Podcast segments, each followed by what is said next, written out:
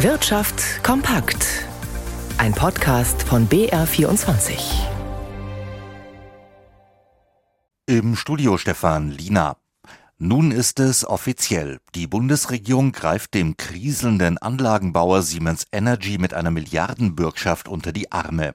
Das Unternehmen erhalte eine Garantielinie in Höhe von insgesamt 15 Milliarden Euro, von denen 7,5 Milliarden durch den Bund abgesichert würden, so das Bundeswirtschaftsministerium am Nachmittag. Demnach beteiligt sich auch der Siemens-Konzern als Großaktionär an der Absicherung seines ehemaligen Tochterunternehmens. Seit dem Wochenende ist bekannt, der Autozulieferer Continental will ein Sparprogramm aufsetzen.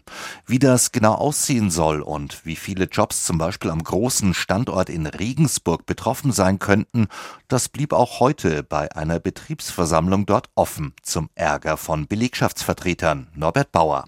Am vergangenen Wochenende war bekannt geworden, dass Continental weltweit rund 5500 Stellen streichen will, rund 1000 davon in Deutschland. Vor allem soll dies im Verwaltungsbereich passieren. Deshalb gilt es als sehr wahrscheinlich, dass auch der Standort Regensburg betroffen sein wird, weil dort ein großer Teil der Verwaltung angesiedelt ist. Ein Sprecher der IG Metall sagte dem BR, man sei enttäuscht, dass sich heute bei der Betriebsversammlung in Regensburg kein Vorstandsmitglied habe blicken lassen, um die Mitarbeiter über die Pläne des Konzerns zu informieren. Es könne nicht sein, dass dies erst Anfang 2024 geschehen soll, wie intern durchgesickert sei.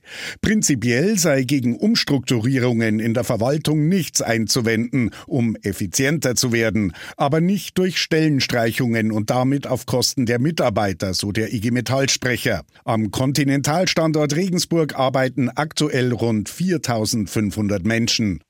53 Prozent der Beschäftigten bekommen in diesem Jahr Weihnachtsgeld, so eine Studie der gewerkschaftsnahen Hans-Böckler-Stiftung.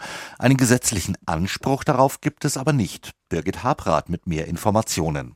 Was für Geschenke zu Weihnachten gilt, das gilt auch für die Zusatzprämie vom Arbeitgeber. Ein gesetzliches Recht darauf hat keiner, aber vielleicht ein vertragliches.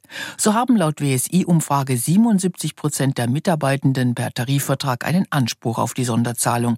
In Firmen ohne Tarifvertrag bekommen es nur 42 Prozent. Der Betrag fällt leicht höher aus als vor einem Jahr. Laut Statistischem Bundesamt liegt das Plus bei 2,3 Prozent. Weihnachtsgeld gibt es in den meisten Branchen und Betrieben nämlich nicht als eine Pauschale, sondern als festen Prozentsatz vom Monatsentgelt. Da wirkt sich aus, dass es im laufenden Jahr zum Teil ein kräftiges Lohnplus gab. Laut Böckler-Umfrage variiert der Betrag zwischen 250 Euro in der Landwirtschaft und bis zu 3.836 Euro in der chemischen Industrie. Dort bekommen die Beschäftigten ein klassisches 13. Monatsgehalt. Das gilt auch in Teilen der Energiewirtschaft oder bei der Deutschen Bahn. In der Metall- und Elektroindustrie stehen Beschäftigten zwischen 25 und 55 Prozent zu. Auch im öffentlichen Dienst und im Hotel- und Gaststättengewerbe gibt es rund ein halbes Monatsgehalt. Überhaupt kein Weihnachtsgeld steht laut Tarifvertrag den Gebäudereinigern zu. Und wir blicken noch an die Finanzmärkte zu Jan Plate in unserem Börsenstudio. Jan, welche Themen stehen denn heute am Aktienmarkt im Fokus? Also, wie gerade ja auch schon gehört, gibt die Bundesregierung Siemens Energy aus dem DAX eine Bürgschaft von siebeneinhalb Milliarden Euro, wie vom Wirtschaftsministerium bestätigt wurde und wie es da auch vom Wirtschaftsministerium zu dieser Bürgschaft heißt, greife damit ein übliches Dividenden- und Boni-Verbot. Die Aktien von Siemens Energy steigen um rund zwei Prozent, wobei die Gewinne vorher auch schon ein bisschen größer waren. Der Energiekonzern RWE aus dem DAX hat Geschäftszahlen vorgelegt, die gut ankommen. RWE RWE-Anteilsscheine verteuern sich um mehr als äh, dreieinhalb Prozent. In den USA ist die Inflationsrate im Oktober auf 3,2 Prozent zurückgegangen. Anleger rechnen mit keiner weiteren Zinserhöhung der US-Notenbank.